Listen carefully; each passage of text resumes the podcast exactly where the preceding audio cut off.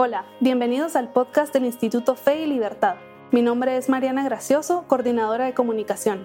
En este espacio conversamos con expertos, analizamos posturas sobre economía, religión, libertad y más.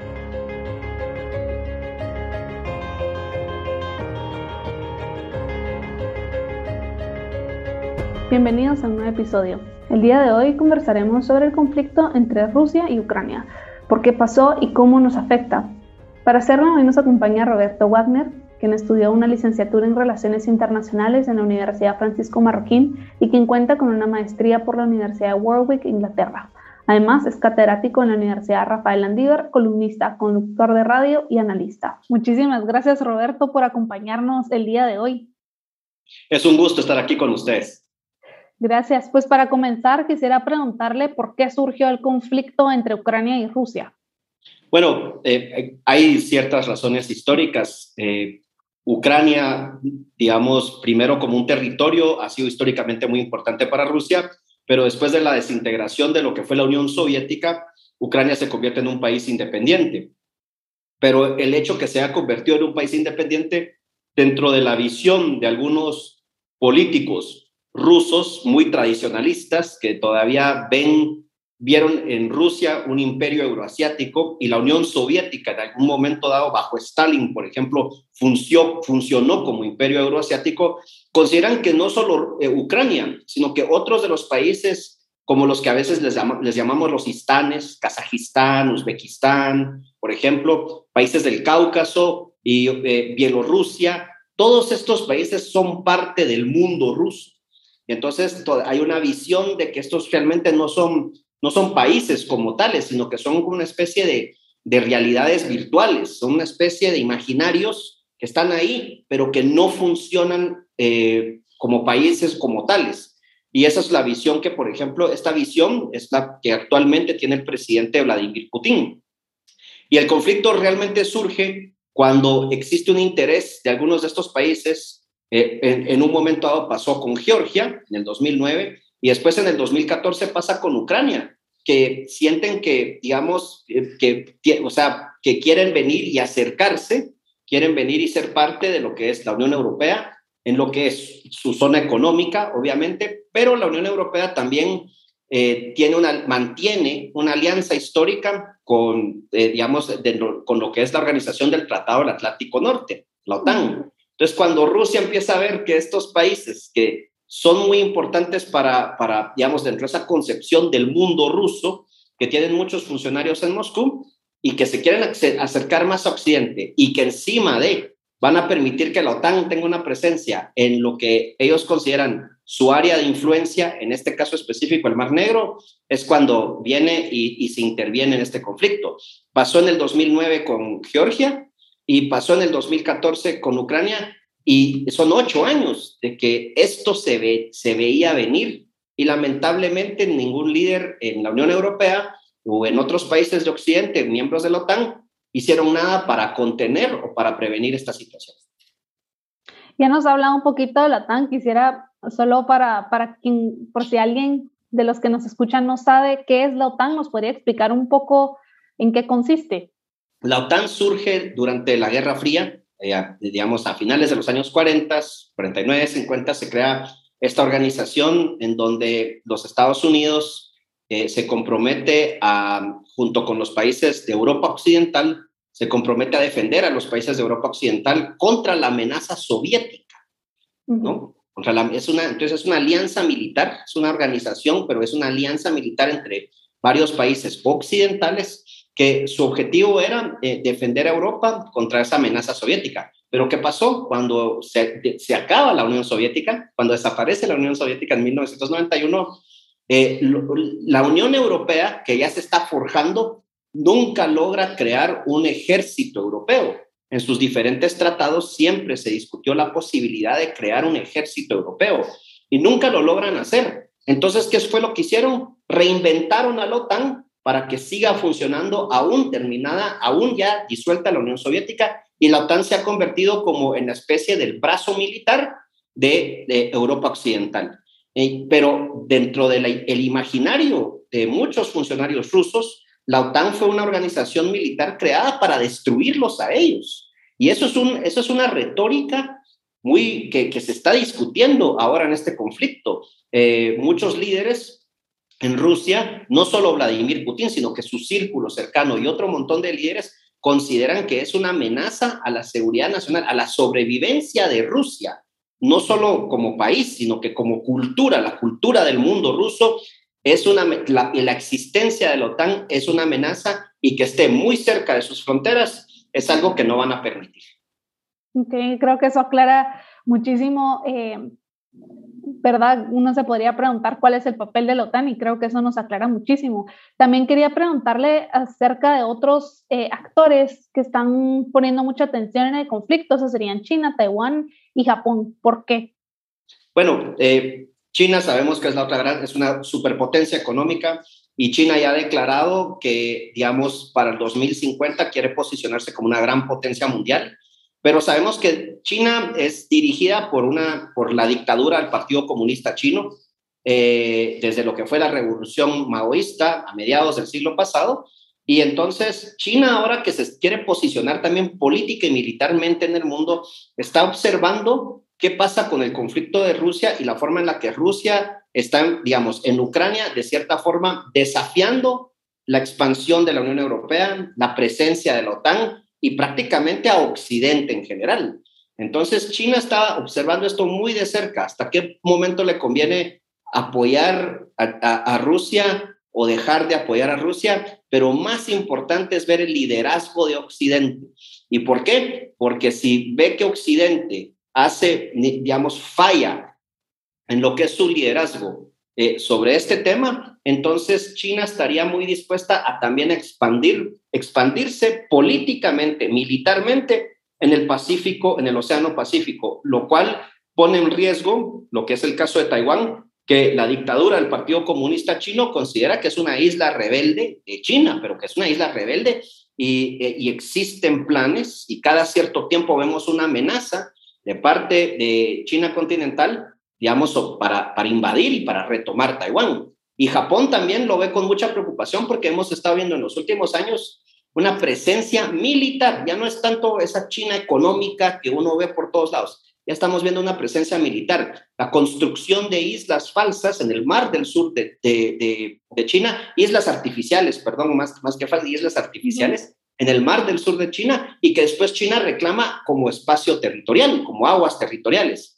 y ha tenido muchas demandas ante cortes internacionales, pero China está en una posición de venir ya y decir, si, si veo una falta de liderazgo de Occidente con lo que está pasando en Ucrania, entonces es mi turno de venir y tomar eh, eh, y tener una más presencia, expandirme política, militar y pues ya económicamente en el Pacífico asiático.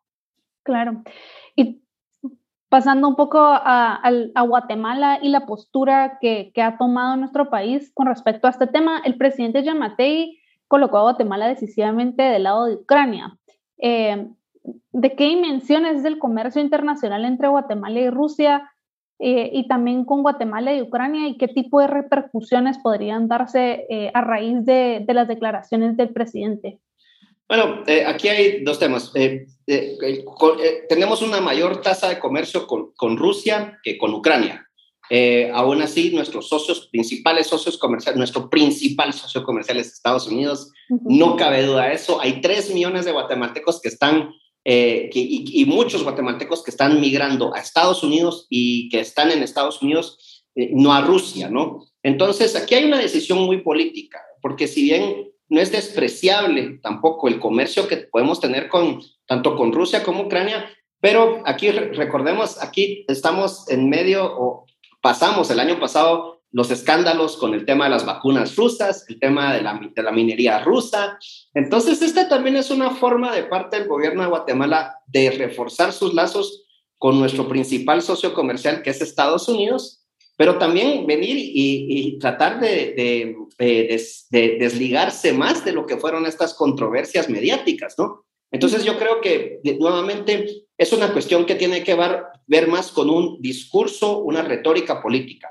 Lo que sí creo en términos generales es que eh, la reacción que se está dando de parte de muchos países del mundo y el tema de las sanciones económicas realmente no es, más dañino en el largo plazo porque se está dañando a personas ajenas a la guerra, a los ciudadanos. No podemos generalizar de que todos los rusos piensan como Putin y, y, y, que, o como sus líderes, los líderes políticos o sus líderes militares. Y entonces ellos no están siendo realmente afectados por estas sanciones, pero la gente, digamos, eh, eh, los ciudadanos de Rusia y de otros países sí están siendo afectados por esto y en el largo plazo eso puede ser perjudicial. Pero creo que la postura de Guatemala obedece más a una cuestión muy política, muy de gobierno, pero también sí siento que eh, no, no, es, no, es no hay que criticarla del todo desde el punto de vista que al final del día nuestros intereses comerciales y también por el tema de los migrantes, el tema de las remesas, están más con Estados Unidos que obviamente, digamos, y que Estados Unidos está apoyando a, apoyando Ucrania, eh, está en contra de Rusia, pues entonces eh, veo que es casi como un paso lógico a seguir. Claro.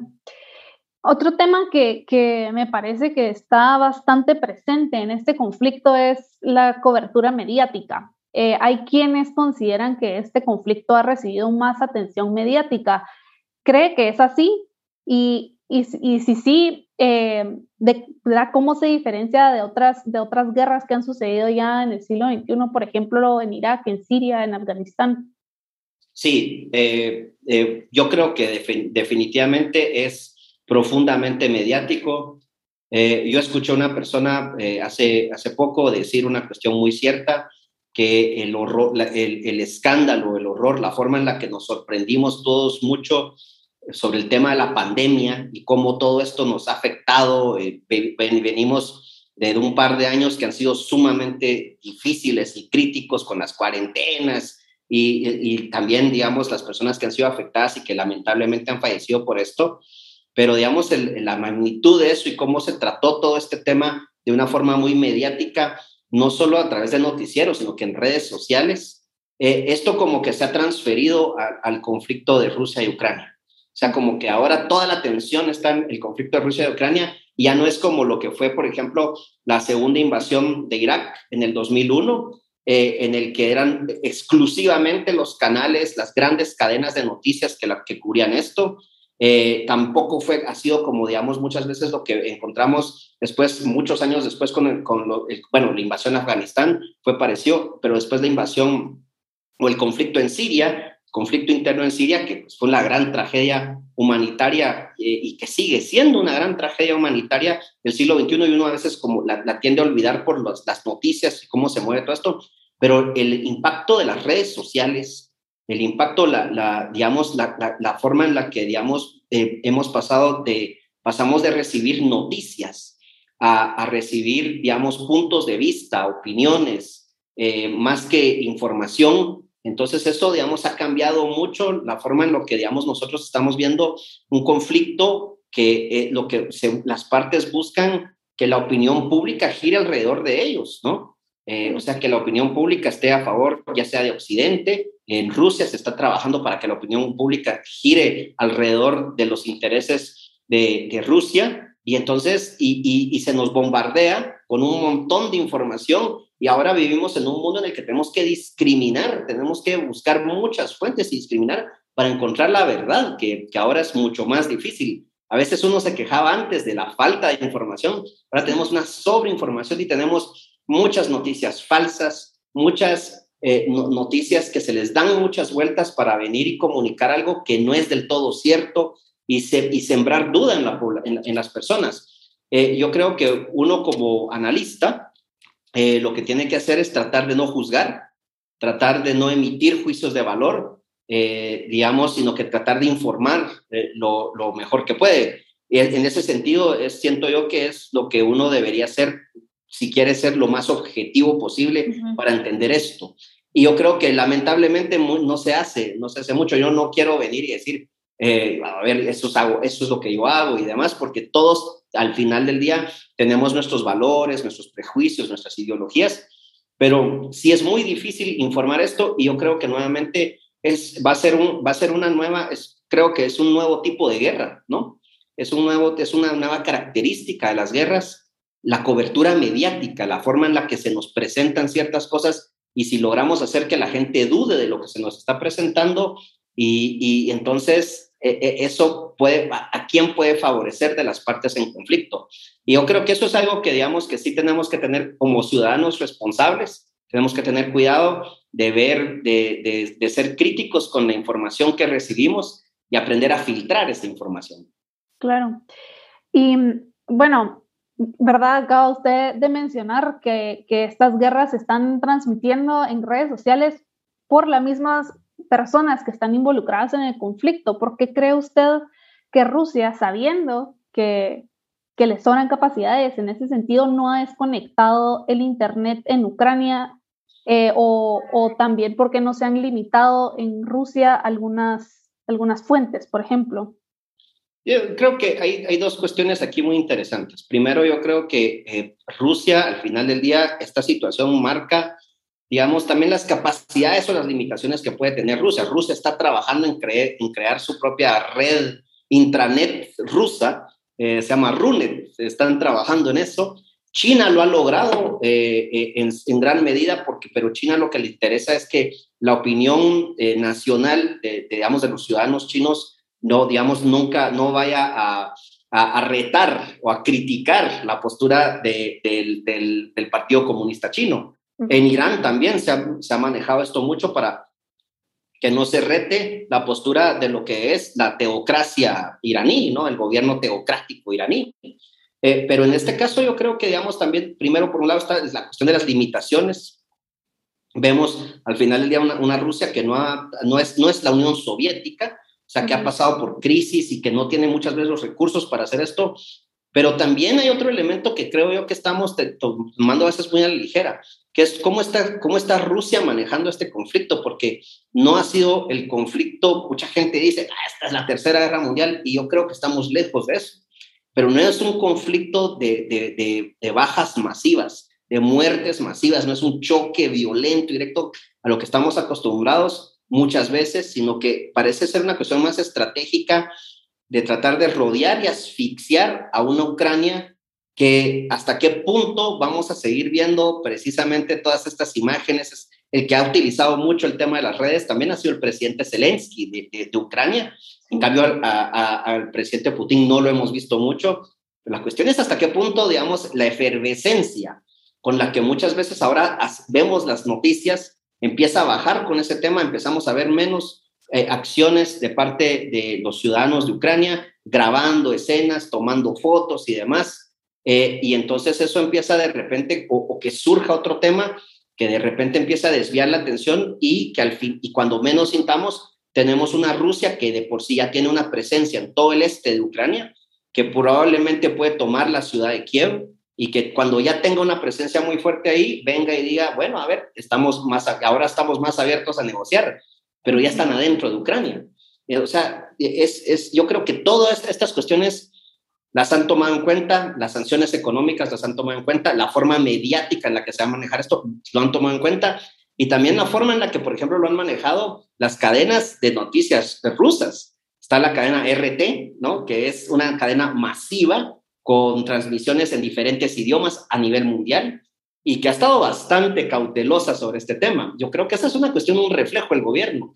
Eh, eh, y entonces yo creo que nuevamente todo esto es parte de una estrategia que siempre puede salir mal, pero que de momento creo yo que todavía es muy, muy temprano como para venir y decir, bueno, ¿por qué Rusia no ha hecho esto? Y todo yo creo que lo tienen muy medido, yo creo que lo tienen muy contemplado y, y creo que no estamos ayudando mucho, digamos, bueno, al ver noticias y también con el fervor de las redes, ¿no? No es, no esta no es una guerra que se va a dar con, con dándole me gusta a algo y, dándole, y, digamos, y siguiendo estos temas, sino, o, por campañas de firmas en línea.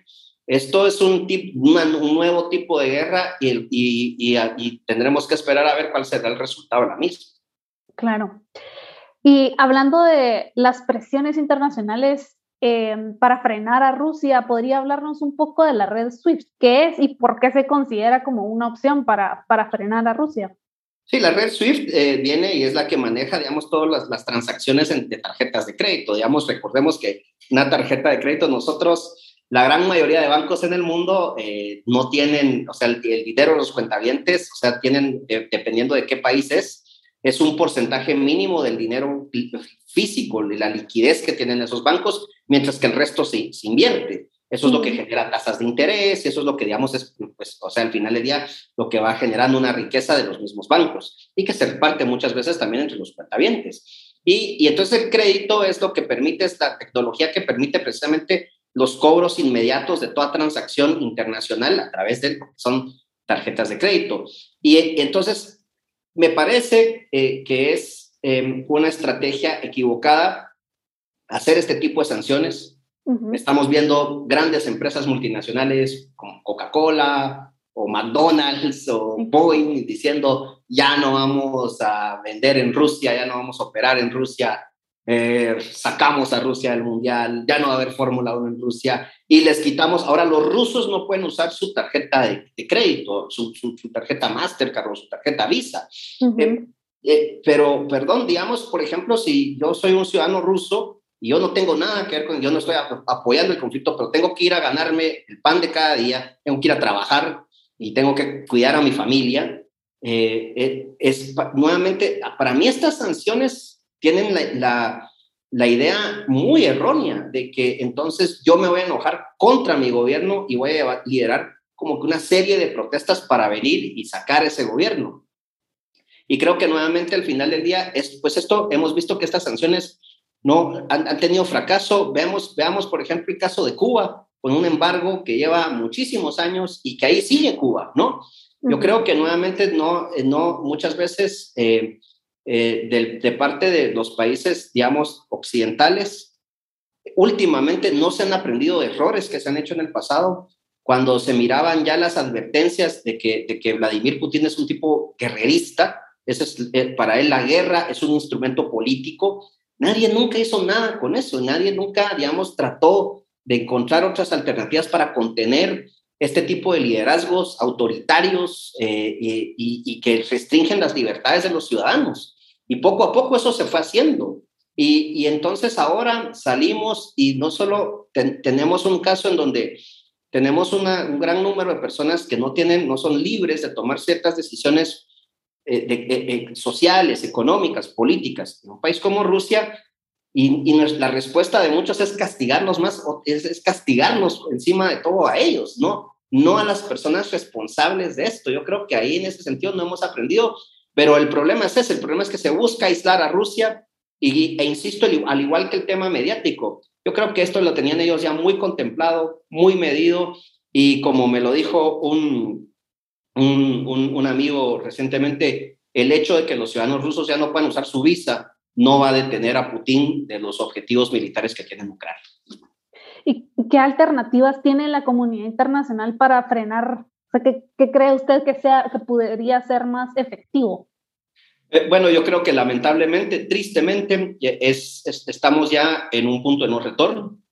Yo creo que tristemente, eh, me gustaría decir otra cosa, pero yo creo que Ucrania va a ser, digamos, al terminar este conflicto, vamos a ver una Ucrania de, con un menor tamaño, ¿no? Un, un, menor espacio territorial, pueda que incluso deje de tener salida al mar, Ucrania, que que tuvo en el 2014 Ucrania tenía Crimea y tenía, eh, digamos, que, eh, eh, su principal puerto naval y también Rusia tenía su principal puerto naval en, compartido con Ucrania, Sebastopol, pero el puerto de Odessa, que yo creo que también va a ser un objetivo, que es el gran puerto comercial de Ucrania, yo creo que Rusia va por eso y que vamos a ver una Ucrania que va a terminar muy debilitada de este conflicto, independientemente de lo que pase.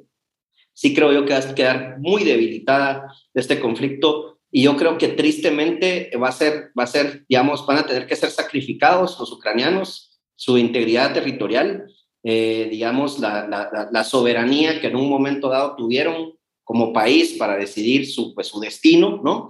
Eh, va a quedar muy cercenado, pero es precisamente porque a pesar de que este conflicto se veía venir, Nadie nunca hizo nada. O sea, se tuvo que haber contenido la amenaza de, de, de, Rusia, y eh, de, Vladimir Putin, eh, muchísimo antes, hace muchísimo tiempo. Muy rápidamente le, comento, o sea, les cuento, en el 2012, y eso lo he comentado muchas veces, el, 14 de enero, es las fechas clásicas del, del 2012, cuando era la toma de posesión de Otto Pérez Molina, una de las personas que vino a la toma de posesión era el entonces presidente de Georgia, Mikhail Saakashvili. Y uno se pregunta, ¿pero por qué viene el presidente de Georgia? O sea que nosotros no tenemos relaciones comerciales con Georgia y, ellos tampoco nos venden cosas. Pero fue porque dos semanas antes Guatemala había asumido un asiento eh, como miembro no permanente del Consejo de Seguridad de Naciones Unidas. Y Mikhail Saakashvili, que tres años antes su país fue invadido precisamente por Rusia, por las mismas razones que está pasando actualmente en de Ucrania, vino a advertirnos, vino a decirle, fue a todos lados a decir, esto, son, esto es lo que está haciendo Rusia.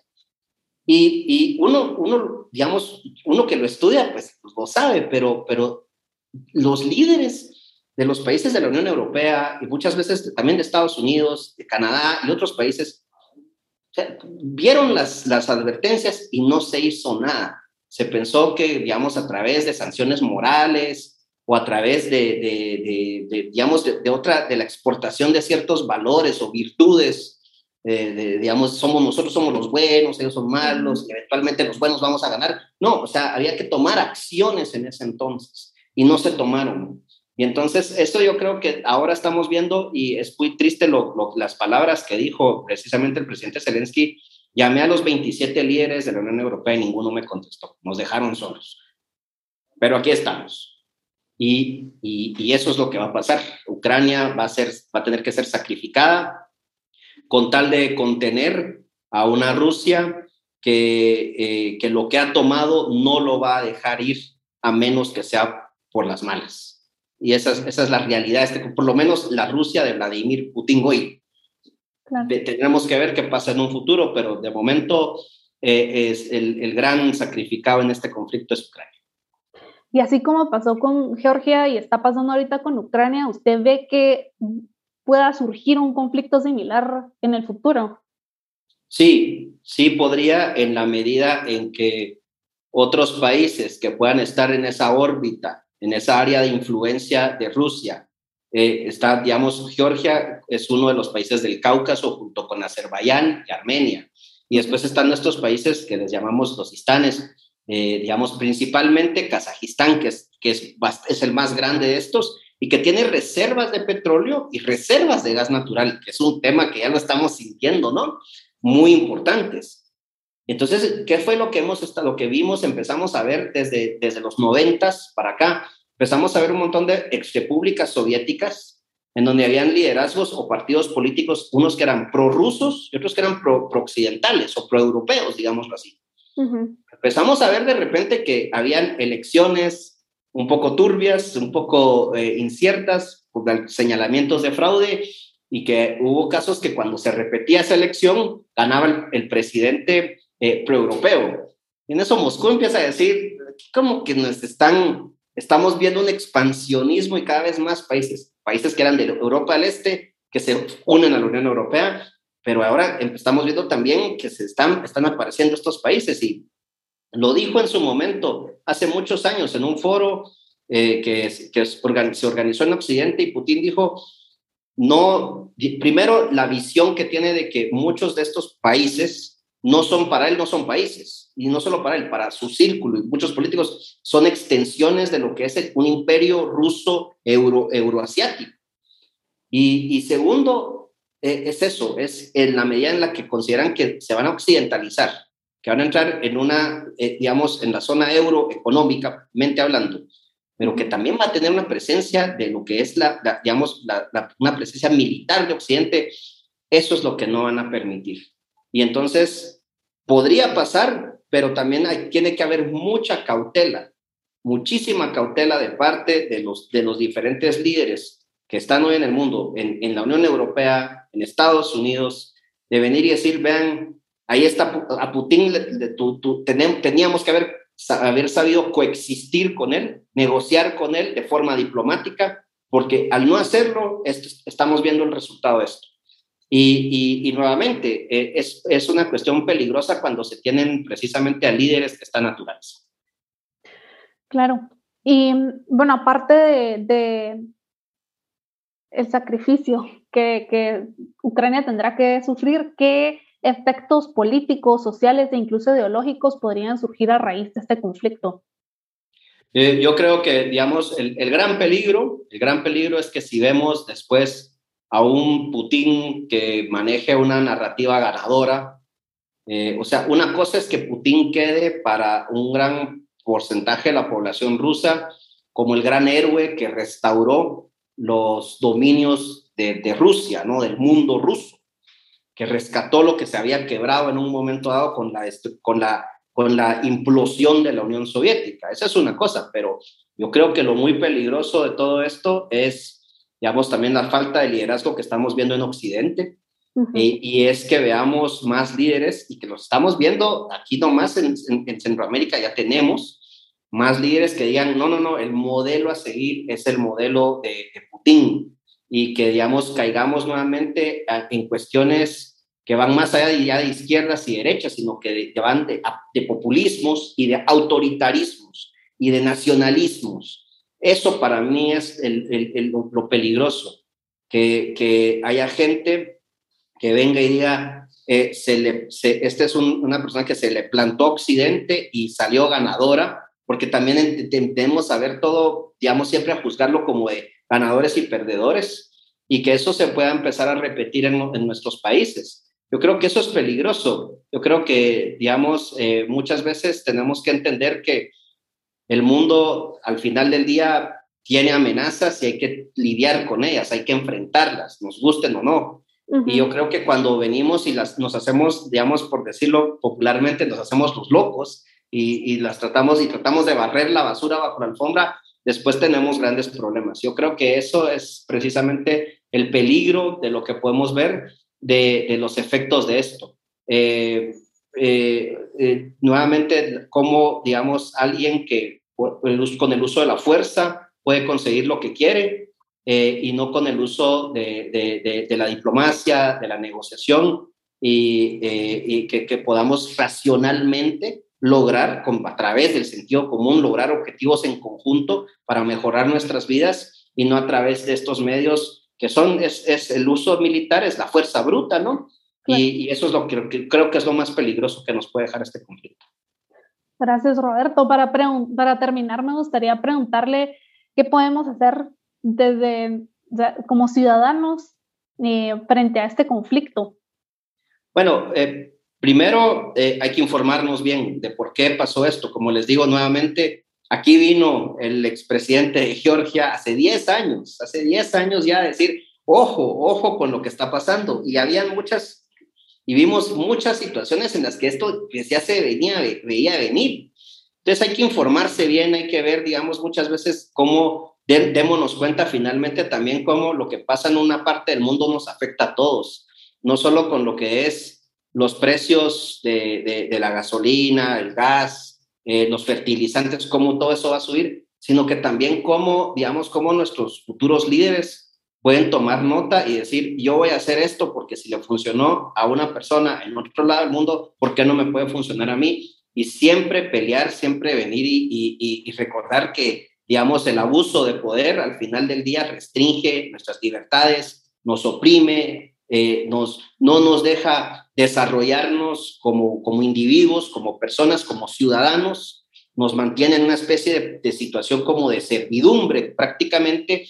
Y entonces si queremos nosotros pelear por, por lo que es nuestro, por, por que seamos nosotros los, los, los, líderes de nuestro destino, pues tenemos que estar, digamos, informarnos bien eh, eh, sobre estos temas y estar siempre alertas a, a estas amenazas que, que están ahí, pero muchas veces las queremos ignorar porque es más cómodo. Y yo creo que ese, eso es lo que, lo que tendríamos que hacer. Buenísimo, muchísimas gracias Roberto por todo lo que ha compartido con nosotros hoy. Creo que nos servirá muchísimo, no solo para entender el conflicto, sino también para estar atentos. No, muchísimas gracias a ustedes, un fuerte saludo, es un, es un gran gusto compartir con el Instituto de Fe y Libertad. Muchísimas gracias. Un gusto. Muchísimas gracias por escucharnos y unirte a este episodio. Si aún no nos sigues, considera unirte a nuestro podcast en Spotify para no perderte ninguno de nuestros episodios. Gracias y nos vemos a la próxima.